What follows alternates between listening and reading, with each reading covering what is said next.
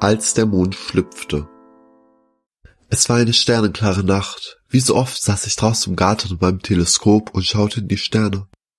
Gerade war ich dabei, mir die Mondkarte anzusehen. Dann sah ich, wie sich feine Risse über die Mondoberfläche zogen. Zuerst dachte ich, ich würde mir das einbilden oder die Linse wäre dreckig.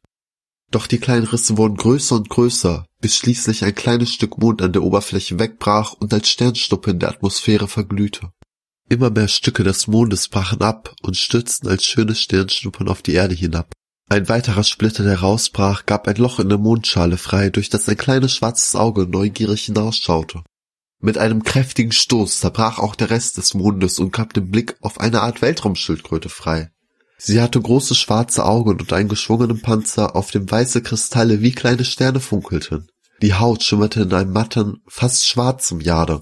Ich und der Rest der Welt starrten in den Himmel, und nach einigen kräftigen Schlägen mit den Flossen war die kleine, circa 3000 Kilometer große Schildkröte schon zwischen den anderen Sternen verschwunden. Und nun liege ich hier auf der Wiese vor meinem Haus, mein Teleskop neben mir. Ich liege hier und starre in den mondleeren Sternenhimmel und frage mich, was Luno, die Schildkröte, wohl gerade macht. Ich frage mich auch, wie ich meinen Kindern die Schönheit des Mondes erklären soll, obwohl ich den Mond immer als etwas Selbstverständliches empfunden habe. Ich frage mich, ob ich mir nicht noch öfter hätte Zeit nehmen müssen, den Mond anzusehen. Ich frage mich, ob ich das Watt der Nordsee je genug wertgeschätzt habe, jetzt wo es für immer unter der Flut begraben sein wird.